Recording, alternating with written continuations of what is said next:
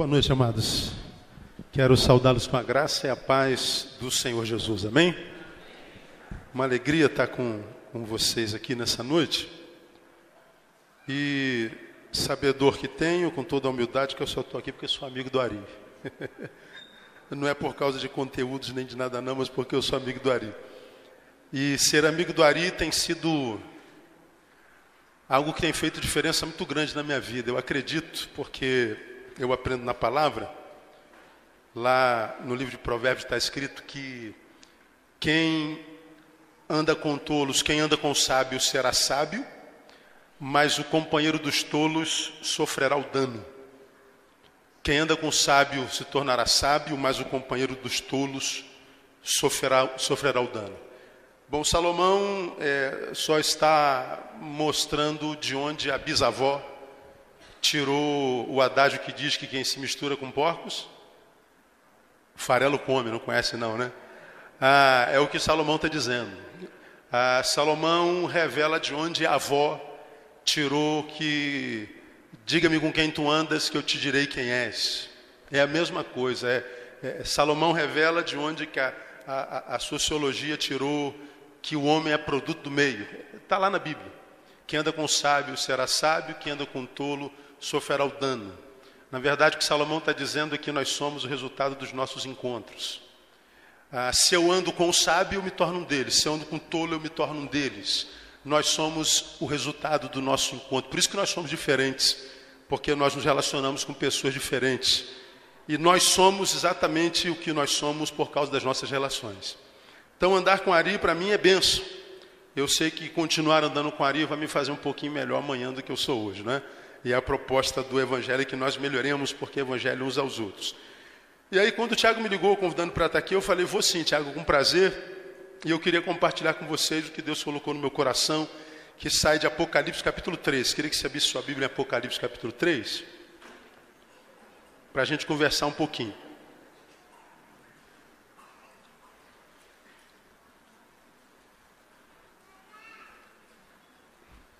A ideia que me deram é para pregar uma palavra que depois da qual a gente possa conversar, perguntar, tirar dúvida, discordar, concordar e crescermos juntos. Então, eu queria falar sobre uma das igrejas que está no Apocalipse, sete cartas foram escritas. A quinta foi para a cidade de Sardes, para a igreja de Sardes, e eu queria pensar um pouquinho sobre essa igreja ah, nesse tempo que a gente tem junto para depois a gente compartilhar. Vamos ficar em pé? Reverência ao Deus dessa palavra. Apocalipse capítulo 3.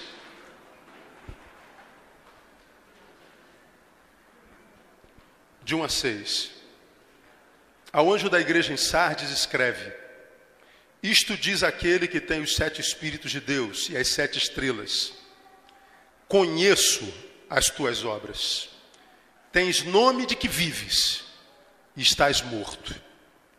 Sê vigilante confirma o restante que estava para morrer, porque não tenho achado as tuas obras perfeitas diante do meu Deus. Lembra-te, portanto, do que tens recebido e ouvido, guarda-o e arrepende-te, pois se não vigiares, virei como ladrão e não saberás a que hora sobre ti virei.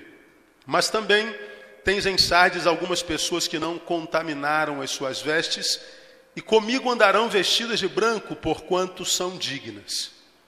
O que vencer será assim vestido de vestes brancas. De maneira nenhuma arriscarei o seu nome do livro da vida. Antes confessarei o seu nome diante do meu Pai e diante dos seus anjos. Quem tem ouvidos, ouça o que o Espírito diz às igrejas. Amém, irmãos? Podem se assentar.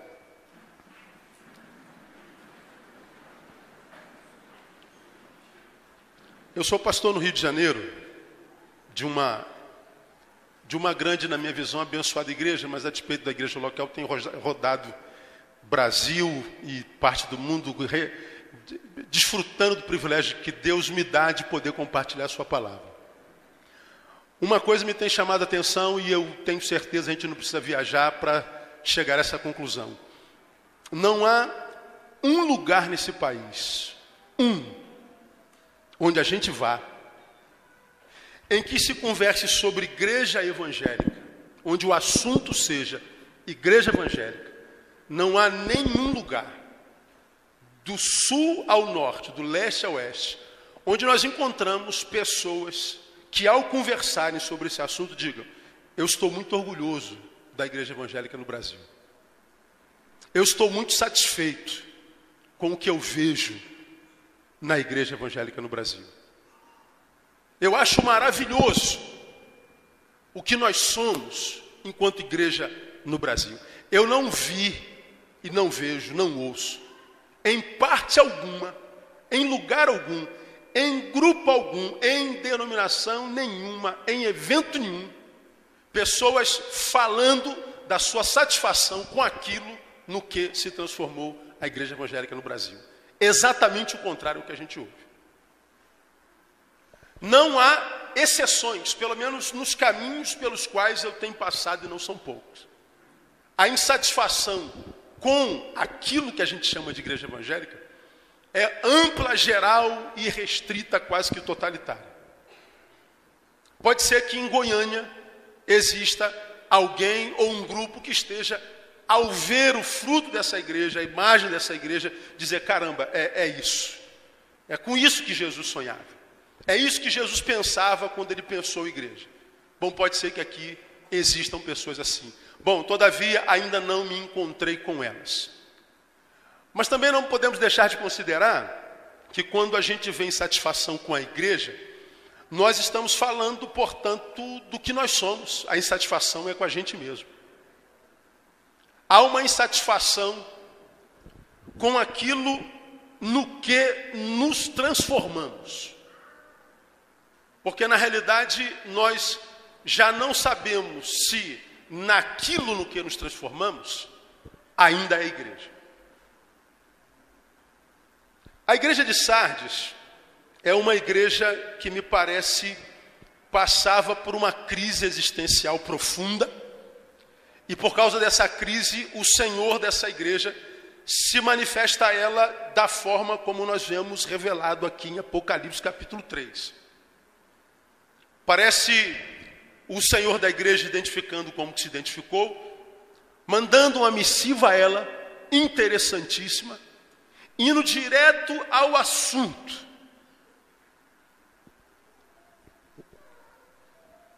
Conheço as tuas obras. E ele vai mais além. Tens fama de que vives, mas estás morta. Palavra dura. Essa palavra não seria tão importante se fosse dada a um indivíduo qualquer, se fosse dada a qualquer outro tipo de instituição, mas a uma igreja.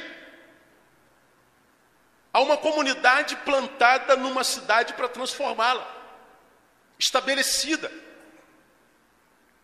Jesus aparece a ela e diz: Você tem fama de ser uma igreja pujante, viva, uma igreja denodada, uma igreja tremenda, uma igreja que se tornou famosa. Bom, essa é a visão que tem de você, igreja de Sardes. Olhando-a de fora para dentro, mas eu que olho de dentro para fora, eu sei que a coisa é exatamente oposta. Se de um lado parece vida, do outro lado eu sei que é morte. Jesus está falando de uma crise existencial da igreja. Ele fala da crise entre a fama e o caráter entre a imagem e a essência. Jesus está falando entre o que parece ser e o que é. E diz: há uma desconexão existencial nessa igreja. A igreja parece ser uma coisa que eu sei não é. A igreja analisada de fora para dentro parece ser uma coisa que, que, que, que, é o, o, o símbolo da própria vitória, da própria perfeição, é o símbolo do, do que Jesus sonhou, do que Jesus planejou, a, a, a, parece a essência, o suprassumo do Evangelho. Quando ela é olhada de fora, ela é famosa, ela se tornou conhecida. Olhando-a sem reflexão. Entendi, obrigado. Olhando-a sem reflexão, nós vamos ter ideia de que é exatamente isso aí. Aí vem Jesus e fala assim: olha, o que vocês parecem ser não tem nada a ver com o que vocês são. ele fala de uma crise existencial. Ele fala da dubiedade existencial, portanto, de uma doença existencial da igreja de Sardes. Fala de uma igreja que tem um ser dicotômico. Fala de uma igreja que perdeu a sua personalidade. Uma igreja que não foi sempre assim. Mas uma igreja que no caminho se viu transformada, digamos, deformada. Jesus intervém e diz: O que é está acontecendo?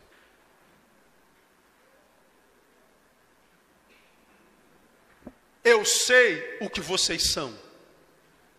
E o que vocês são em essência.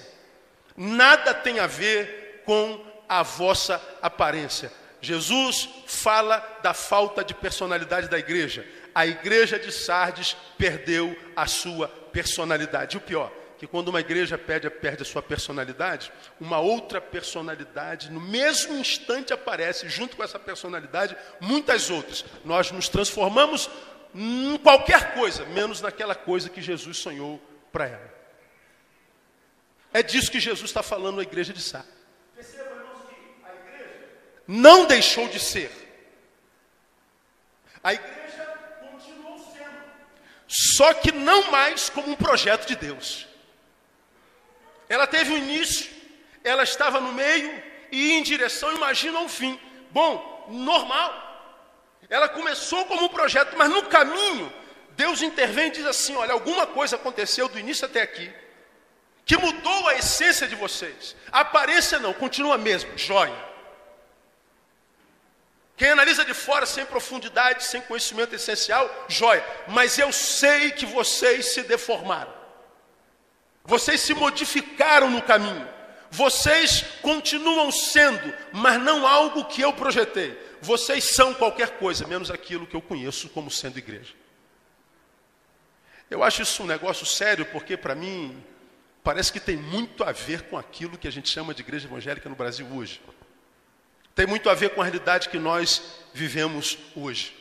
A realidade que nós estamos vendo aqui é uma igreja, irmãos, preste atenção no que eu vou lhe falar que começa bem, a intenção é boa, a motivação é boa, o objetivo é bom, o alvo é bom, a intenção é boa, o trabalho que faz é bom, é aprovado, tem parceria de Deus, tem, tem, tem aprovação de Deus, tem a benção, a capacitação de Deus, tem o recurso de Deus, e a igreja começa muito bem, como quase todas elas começam. Mas a ideia é que alguma coisa aconteceu no caminho que, embora a igreja continue fazendo a mesma coisa que sempre fez, Embora o produto seja o mesmo, ainda que sendo aprovada no início, agora não é mais. Ou seja, ela continua fazendo a mesma coisa, continua. Mas por que, que Deus a aprovava no início e não não aprova mais? Alguma coisa aconteceu na essência. Portanto, eu posso começar um ministério debaixo da bênção de Deus, continuar fazendo a mesma coisa e sem perceber perder a aprovação de Deus. Matar, roubar e destruir. Jesus diz assim: olha, quando você se despersonalizou, o teu eu. Jesus usa o termo, fazendo alusão à forma como ele virá e à missão do ladrão. Agora, pense, irmão, quando a minha luta, quando a nossa luta é contra o diabo, há esperança. Agora, se a minha luta é contra Deus, esperançar. Se o inimigo da igreja é o diabo, quem é que pode parar a igreja? Não temos inimigos. A Bíblia diz que ele já está debaixo dos nossos pés. Como costumo dizer, quem quer mandar um recado para o diabo tem que escrever na sola do sapato. Agora, se o inimigo é o Senhor, Ele não está falando de uma ação diabólica. Ele não está falando de uma igreja que vai acabar, que vai perder sentido, que vai se, se perder a essência em função de um inimigo que vem de fora para dentro, de um embate externo, exógeno, não. Ele está falando que vem do alto. O fim da igreja despersonalizada é ver Jesus, o Senhor, como seu inimigo primeiro não há esperança para essa igreja. Vai ser uma igreja que vai fazer, fazer, fazer, fazer, mas você não vê os frutos dessa fazedura no Brasil. Você vai ver essa igreja produzir, produzir, produzir, juntar, juntar, juntar, reunir, reunir, reunir, planejar, planejar, planejar, mas você vai ver a, a, a, a cidade continuando indo a, a ir para o precipício. Você vai continuar tendo a sensação de que não vale ser fiel, que não vale ser útil, que não vale trabalhar para o Senhor, porque Ele não abençoa a obra das nossas mãos, pelo contrário, Ele as reprova.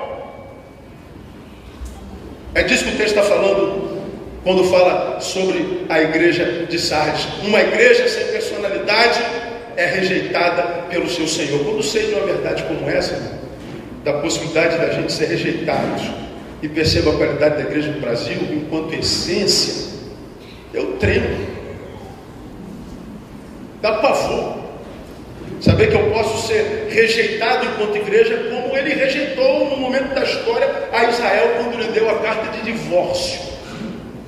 Eu estou me divorciando de vocês.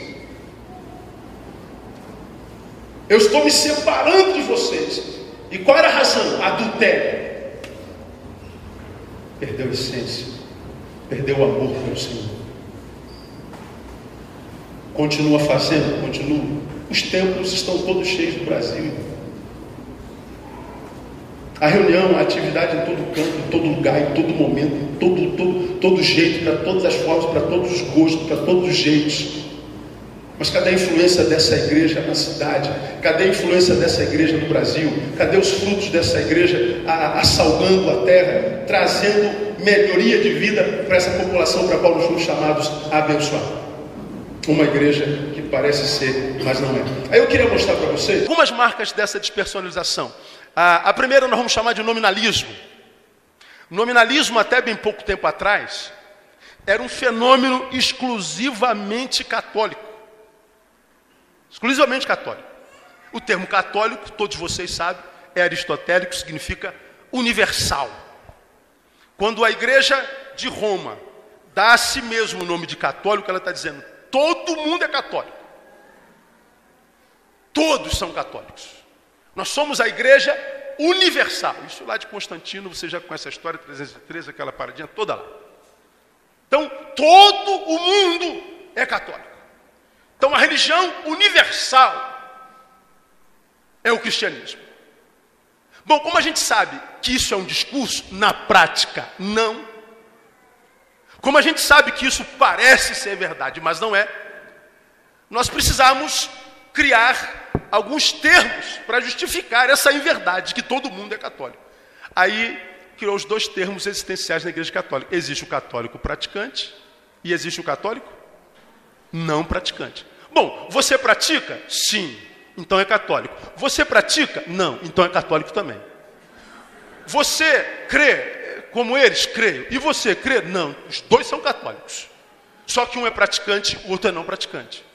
Você vive com, com, com, com, com relação à fé que você, você crê, você é, frutifica a proporção da fé que você crê, ah, eu frutifico. E você? Não. Esse é católico e vive como que se fosse. Esse diz ser católico e não vive como que se fosse, mas continua sendo católico. Despersonalidade. Pois bem, esses que dizem ser, mas não são, são nominais. Isso é nominalismo. Era um fenômeno católico. Agora, olha o que aconteceu no Brasil, e o censo 2010 revelou claramente. No Brasil, no censo 2010, apareceu pela primeira vez uma nova classe de pessoas quando o assunto é religião no Brasil. Bom, todos nós sabemos que os crentes desigrejados crescem já há alguns anos no Brasil, mas eles nunca foram mensurados. Eles nunca foram contados ao ponto de, de serem mensuráveis e aparecer na pesquisa. Pois bem, em 2010, ah, o censo descobriu que 5% de toda a população evangélica do Brasil não frequentam igreja e não são de denominação nenhuma. Religião protestante. Qual igreja? Não tem. Como? Qual denominação? Não tem. O rapaz do censo não sabia o que anotar.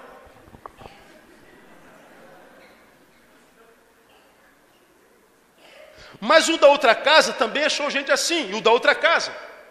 E descobriram que 5% do total de evangélicos são crentes sem igreja. Mas tudo bem. Pode ser dois tipos de gente: gente decepcionada com a instituição, não aguenta mais o que está aí, e está se reunindo em casa. O número é enorme. Mas pode ser gente que diz que é evangélico não tem nada a ver com a fé evangélica. Por exemplo, no Brasil, já existe, por exemplo, sauna gospel.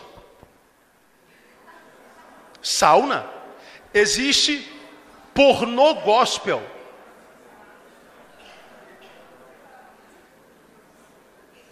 Sex shop gospel. Glória a Deus. Grupo de swing gospel. Pastor, nós oramos antes do, do,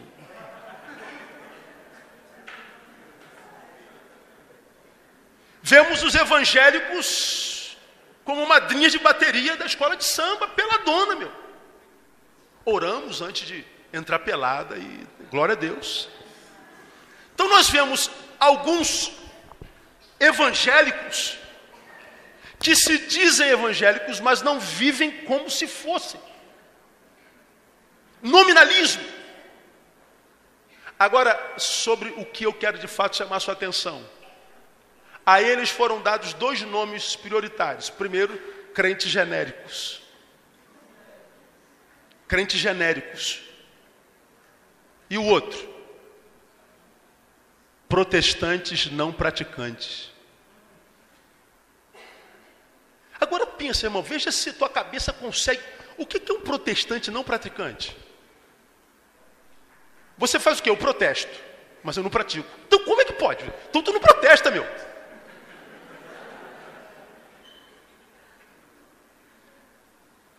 São esse tipo de aberrações. Essa é uma realidade evangélica brasileira. Isso é uma realidade nacional. Isso é um fenômeno evangélico hoje.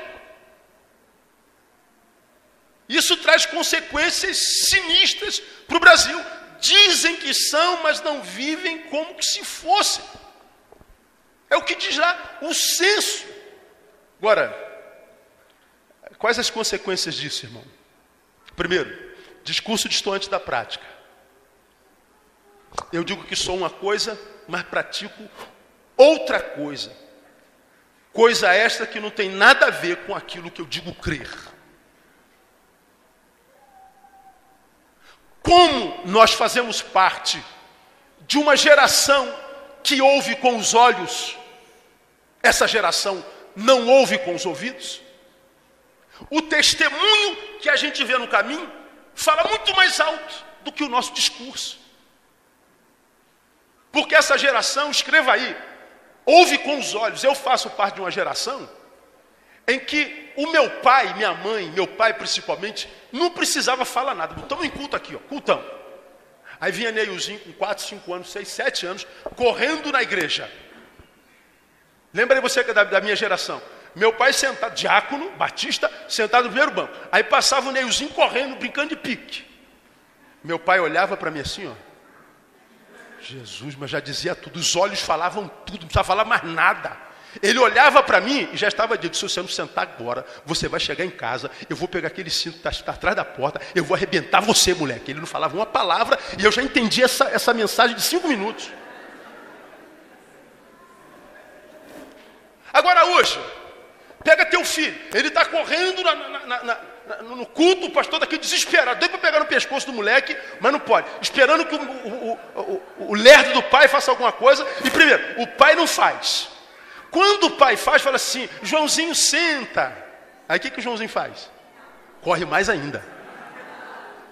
Não ouve. Fala com seu filho: filho vai tomar banho. Já vou, pai. Volta 10 minutos. Já tomou banho, Fulano? Estou indo. Volta 10 minutos, 20. Toma banho, menino. Estou quase lá. Parece que o banheiro é três dias de, de distância da casa. Nunca ouvem de primeira. Meu filho não faz isso. Por quê? Por que, que não? Essa geração não ouve o que a gente fala. Ela ouve o que a gente faz. o nominalismo, apaga o nosso direito de pregar, porque corrói a nossa imagem e o nosso testemunho.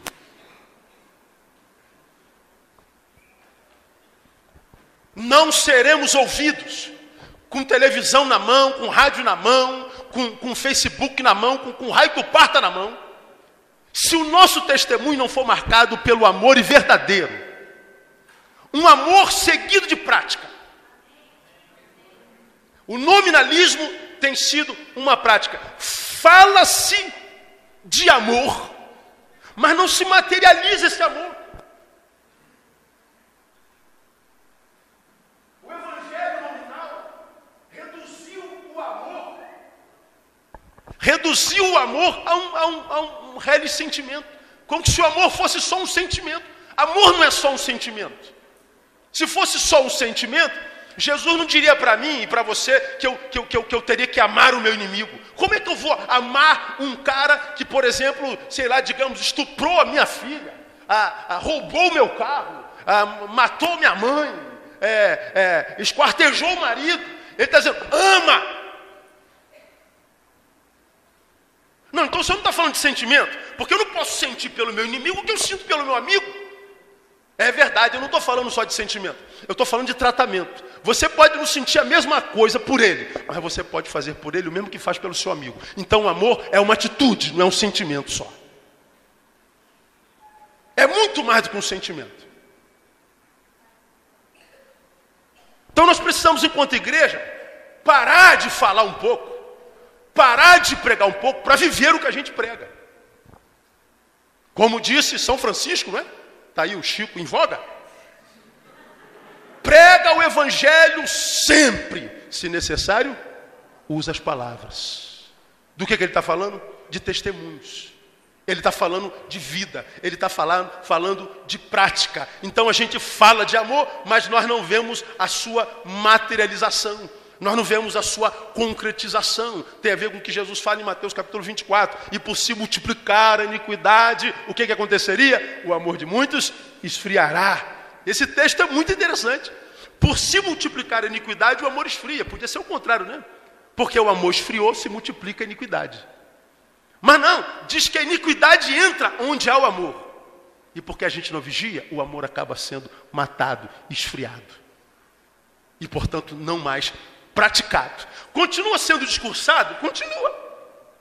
Continua sendo cantado? Continua. Chega em casa, liga o rádio, qualquer uma. Pega o dial do teu rádio e liga lá. Vai estar tocando uma música. Essa música vai estar falando de amor. Nunca se falou tanto de amor, nunca se pregou tanto de amor, nunca se cantou todos sobre tanto nunca se viu tanto ódio, tanta frieza, tanta indiferença. E nós estamos falando de nós mesmos. Cadê os atos de justiça, de amor da igreja evangélica no Brasil? É disso que eles estão falando em Sardes. Não é? Porque se nós materializássemos nosso amor, a gente não estaria vivendo o que a gente vive. Então, porque a gente não materializa, vem as incongruências. A igreja fala de prosperidade o tempo inteiro. O tempo inteiro fala de prosperidade, mas ignora a causa do pobre. A igreja diz que, que, que, que, que, que, que quer ficar rica e ignora no Brasil a miséria nas suas muitas vertentes. Aí só uns dados assim, só para a gente pensar na cama bem rapidinho, para a gente saber do nosso Brasil. Estou falando de discurso de estudante da prática. A gente pega alguns dados da pobreza no Brasil, em várias vertentes. Porque a pobreza não tem a ver só com a ausência do pão e nem com a necessidade eh, fisiológica. A gente pega o Brasil e a gente vai pensar, por exemplo, violência urbana. Irmão, eu sou carioca. Eu moro numa cidade que é a mais linda do planeta, mas que nas últimas décadas se tornou também uma das mais violentas. E uma cidade que virou a imagem do mundo nesses próximos anos. O Rio de Janeiro é a capital do mundo até 2016. A cidade está em obra de norte a sul, de leste a oeste, buraco para tudo que é lá, está virando uma Nova York, está ficando linda, mais linda do que ela já é. Mas uma cidade que foi profundamente carcomida pela violência urbana. Mas não só ela, por exemplo, nos últimos 30 anos, estava lendo há bem pouco tempo atrás, O Brasil teve, nos últimos 30 anos, mais de um milhão de homicídios, irmãos. Um milhão de homicídios no Brasil. Quer ver uma curiosidade? Apenas três cidades no Brasil têm mais de um milhão de habitantes. Uma cidade gigante, dizimada em 30 anos. No Brasil, no, no, no Rio de Janeiro, 50 mil homicídios em 2010. Morte é a cultura da morte, a cultura da, da não vida, da antivida. 50 mil homicídios em 2010, 137 mortes por dia. O povo está morrendo. Dizemos ter a mensagem de vida. E por que a mensagem de vida não muda a cultura da morte? Porque o discurso não tem nada a ver com a prática. Nós falamos de vida, mas não a espargimos na cidade. Nos templificamos. Nós nos ensimesmamos. Nós nos voltamos para dentro. É uma coisa louca a violência urbana nesse país. Fala-se, portanto, de violência urbana, tem um assassino. Aí a gente fala de população carcerária. Nós somos a quarta maior população carcerária do planeta, 550 mil pessoas dentro das cadeias brasileiras. Sendo que dentro das cadeias brasileiras só tem vaga para 250 mil. Tem 200 mil a mais pessoas vivendo no espaço de 70 centímetros por pessoa.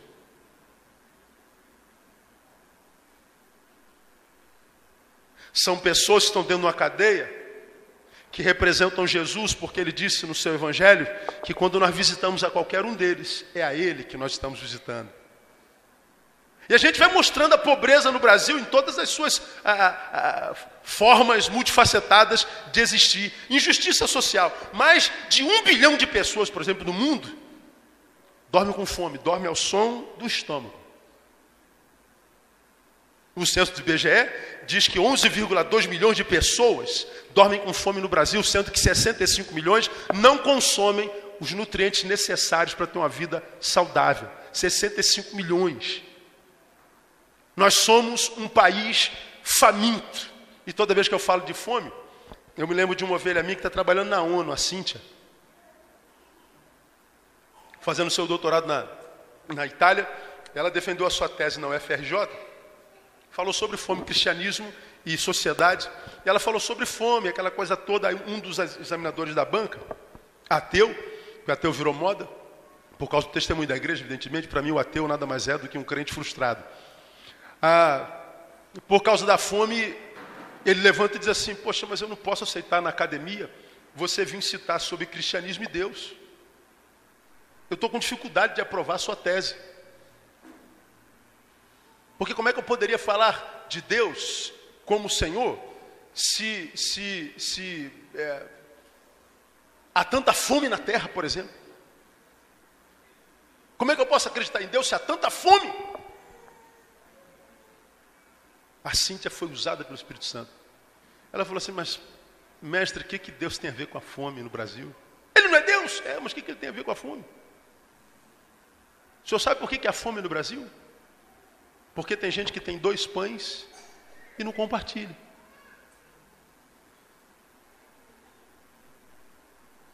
O culpado da fome é o Senhor. Sou eu.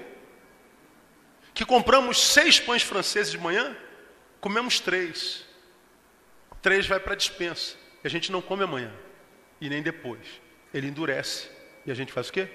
Joga fora. O culpado da fome é aquela que detém o pão da vida e não compartilha, a não ser no discurso. Tenho dez minutos. Caos público, falência, os valores morais, explosão demográfica, pluralismo religioso, suicídio. Eu tenho falado sobre suicídio por onde passo. E me tem pedido para falar porque eu tenho, tenho estudado esse negócio. Para você ter uma ideia, você entra lá no site da Sociedade Brasileira de Psiquiatria. Está dito lá 25 suicídios por dia no Brasil. Isso em 2010. Meu Deus, pastor, 25 suicídios dia no Brasil era. Perto do Japão, bobagem. Lá são 87 suicídios por dia. É a ONU quem diz, que diz que no mundo um suicídio a cada 30 segundos. E a gente diz, pastor, como é que uma pessoa pode dar cabo da vida? Como? A pessoa quando se mata, ela não quer morrer não, ela não quer matar a vida, ela quer matar a dor, ela quer matar o vazio, ela quer matar a fome existencial. Suicida quando se mata, ele não está dizendo que está dando um grito desesperado pela, pela morte, quero morrer, quero morrer, não, é o contrário, eu quero viver, mas eu não consigo, então eu prefiro morrer. Suicida ensina que pior do que a morte é a ausência da vida. Eu prefiro a morte à não vida. Eu prefiro morrer a não viver. Agora, por que, que essa é uma realidade? Se há uma comunidade gigante nesse país que diz que é a esposa do Deus da vida. Onde estão os nossos atos de amor? Onde estão os nossos atos de justiça? Porque a sensação que eu tenho é que a pobreza, em suas várias vertentes, revela que a igreja é traumatizada com o seu passado. O passado, quando nós éramos humildes, nós tínhamos pouco, porque agora nós somos ricos.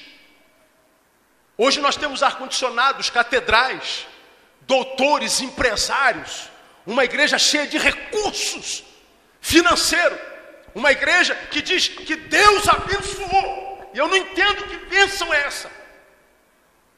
Porque essa igreja despersonalizada, deformada, mudou inclusive algumas, algum, alguns, alguns valores imprescindíveis, imprescindíveis no Evangelho, como por exemplo o conceito de bênção. A gente acha que abençoado é o, é o sujeito que recebeu uma graça de Deus, como por exemplo, eu estou com sede. Deus, descedendo ao teu servo, aí a água chegou. Aí eu vi. Ah, fui abençoado. Negativo. Você ainda não está abençoado. Você foi descedentado. Ser um descedentado e ser um abençoado são coisas diferentes. Eu não me torno um abençoado quando o que eu preciso chega. Eu não me torno um abençoado porque o que eu pedi veio.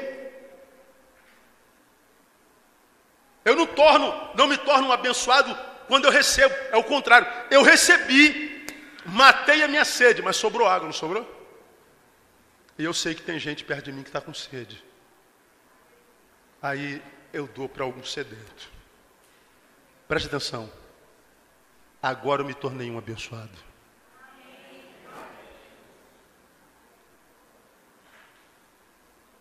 Imagine você que eu seja um padeiro. O que você espera de um padeiro? Que ele produza? E se eu fosse um doceiro? E se eu fosse um, um cabeleireiro que eu mexesse hein? Então o padeiro produz? O doceiro produz? E o abençoado produz? Benção. O abençoado não é quem recebe, não é quem enriquece, é quem empobrece para enriquecer a outros.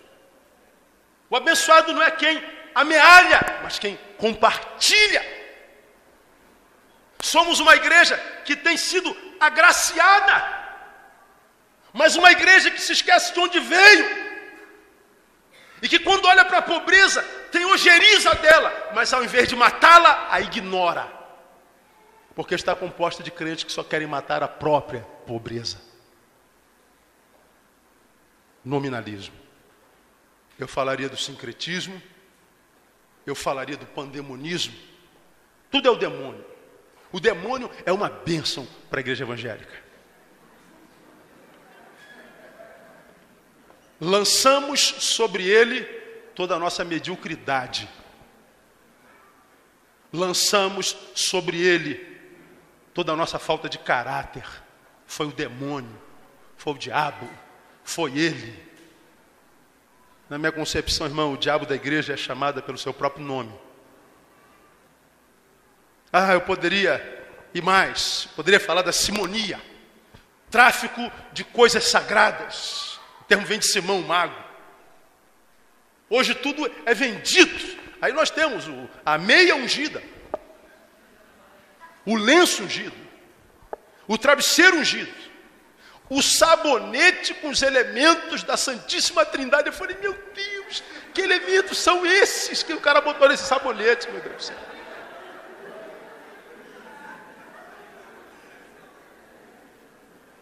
E o miserável paga, porque ele quer ser abençoado, agraciado. Porque o que se fala da igreja de Sardes é o seguinte: é uma igreja que não tinha, agora tem. Ela está fazendo o que sempre fez, mas a motivação mudou. Porque a motivação mudou, Deus a reprova. E porque Deus a reprova, não há alegria e nem a bênção da longevidade, muito menos da permanência. Temo que nós estejamos vivendo, vivendo esse tempo. Uma igreja cheia de gente vazia. Uma igreja, como diria Ibsen, de gente tão pobre, tão pobre, mas tão pobre, que tudo que tem é dinheiro, nada mais. Miseravelmente rica. Uma igreja agraciada, mas reprovada. Por isso não salga. Então, passando um pouquinho dos meus dez minutos, eu sugiro para a gente terminar a nossa fala. Primeiro, o resgate da primazia do ser em detrimento do ser, do, do, ter e do fazer. Resgate da primazia do ser em detrimento do ter e do fazer. Para a igreja de Sardes está lá, arrepende-te. Volta a ser quem você era. Volta para as tuas essências. Volta ao teu primeiro amor. Arrepende-te. Você começou valorizando o ser, portanto, a si mesmo e ao teu próximo. Agora, depois que eu te enriqueci, você está valorizando o ter e o fazer. Eu não te chamei para fazer para mim, eu te chamei para estar comigo. Voltar à primazia do ser, porque o que eu faço nada vale a Deus se eu não sou. Se não tiver amor, nada serei. E o Senhor está dizendo: Eu conheço as tuas obras. Ou seja, está trabalhando? Está. Está produzindo? Tá. Tá. Mas eu não te conheço, você não é nada, você não é. Porque não há amor, primazia do ser. Penso que a igreja nunca teve tanto recursos de toda ordem, nunca realizou tanto atividade de toda ordem, mas nunca foi tão insípida, tão pouco influente. E a crise institucional é a manifestação visível da crise individual. Nós precisamos, como igreja, como líderes, voltar a valorizar gente. A igreja precisa ser especialista em gente. O alvo da igreja é gente. Nós precisamos pensar em gente. Gente é a nossa matéria-prima, gente é o nosso objetivo. Gente é o lugar onde Deus habita. Gente é o nosso objetivo alvo. Primazia do ser. Segundo, resgatar a capacidade de ouvir verdades, principalmente quando elas estiverem contra nós. Nós evangélicos é, é, dizemos amar a verdade, mas na verdade só amamos a verdade que autentica o nosso status quo. Ouvi na televisão outro dia o cara dizendo assim: aquele que questiona uma liderança é um tolo. Ou seja, não questione nada, porque ele é líder. Mas se não tiver na verdade,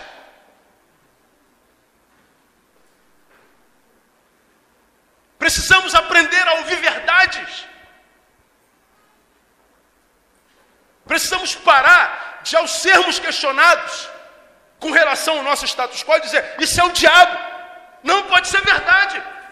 Eu posso estar vivendo, mas pastor, eu continuo fazendo a mesma coisa que eu sempre fiz, mas a motivação mudou, meu filho. Veja que se o que você faz para Deus é por amor de verdade, veja que o que faz, talvez não seja para aparecer na televisão, para ter um cargo na igreja, para ter reconhecimento, sei lá, para realização pessoal. Veja se é amor. Se não for amor, trabalha vamente. Precisamos aprender a ouvir verdades. Ouvir verdade é mergulhar na nossa realidade. Como a gente roda pelo Brasil, não houve ninguém feliz com a igreja. Para mudar isso, eu tenho que mergulhar nessa realidade. Ou então a gente continua sendo essa mentira que a gente é. Por último, estou correndo. Resgatar o conceito bíblico de santidade. Precisamos voltar a pregar sobre santidade, irmão. Mas não essa santidade da igreja evangélica, que é uma santidade abstêmica, sensitiva e alienante. A santidade dos arrepios, das sensações e da separação de tudo.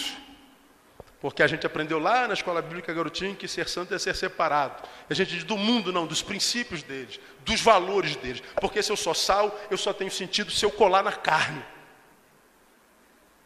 O papel do sal não é ter glória nem aparecer.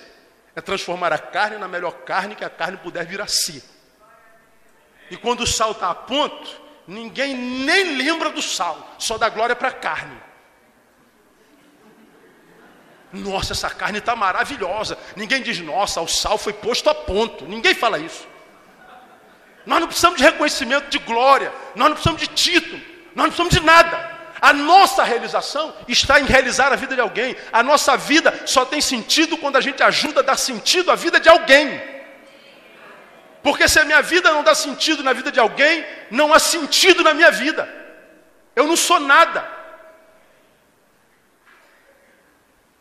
Conceito de santidade bíblico não é um abstinente, alienante, sensitivo. É a santidade da inserção, é a santidade da participação, é a santidade da transformação.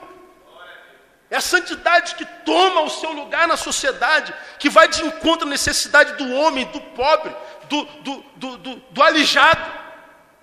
Uma santidade que vai além do tempo.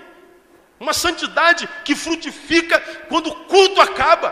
Porque a igreja não precisa de santos, o mundo precisa de santos. É lá no mundo. Nós precisamos resgatar esse conceito. Que resgata em essência o conceito do que é ser um abençoado. Abençoado é quem compartilha. Abençoado é quem dá. Abençoado é quem doa, é quem se doa. Abençoado não é quem tem, é quem compartilhou o que tem. E a minha oração é que a igreja evangélica volte a ser a reunião de um grupo de abençoados. Abençoados no conceito evangelical que é de produção, ele produz bênção. O seu fruto autentica a sua essência. Para que um dia, quem sabe, nós possamos ouvir do Senhor: tens fama de que vives, e essa fama é correta, porque você vive mesmo por causa dos seus frutos. Deus nos abençoe para tanto.